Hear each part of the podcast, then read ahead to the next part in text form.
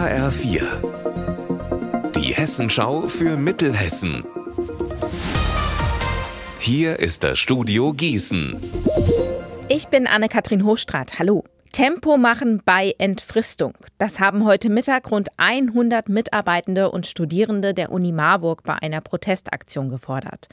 Anna Diegler ist eine von ihnen. Sie studiert an der Uni Marburg und arbeitet dort auch als studentische Hilfskraft. Ihr Vertrag gilt immer nur für ein Semester. Sie hat uns gesagt, was das mit ihr macht und warum es so wichtig ist, dass die Verträge entfristet werden. Du hast halt quasi den Job schon angefangen und machst dir direkt halt schon wieder Gedanken, wo kann ich mich bewerben, wenn das jetzt ausläuft. Man schaut gefühlt jede Woche mal irgendwie nach Stellenausschreibungen.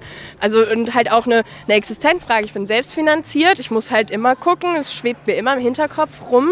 Wenn man halt auch kein BAföG bekommt oder so, ist natürlich halt auch eine ganz existenzielle Frage, die dann halt damit einhergeht.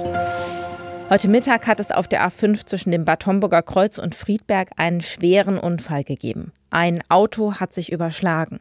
Der 39-jährige Fahrer war eingeklemmt und wurde schwer verletzt. Er wurde reanimiert und ist dann im Krankenhaus gestorben. Die Autobahn war bis heute Nachmittag gesperrt. Warum sich das Auto überschlagen hat, wird jetzt ermittelt.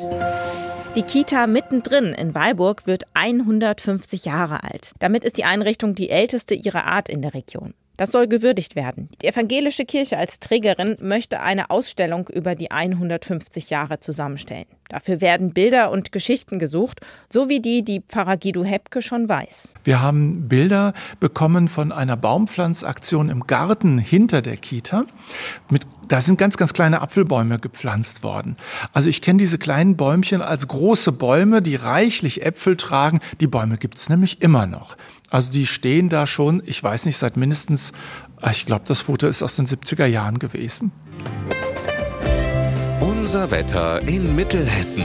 Es bleibt trocken und kalt. Bei Temperaturen von 2 Grad in Wettenberg, 1 Grad in Büdingen und 2 Grad in Braunfels. Im Lauf der Nacht ziehen Wolken auf, es bleibt aber weiterhin trocken. Dabei friert es bei unter 0 Grad. Morgen früh startet dann frisch und mit Wolken.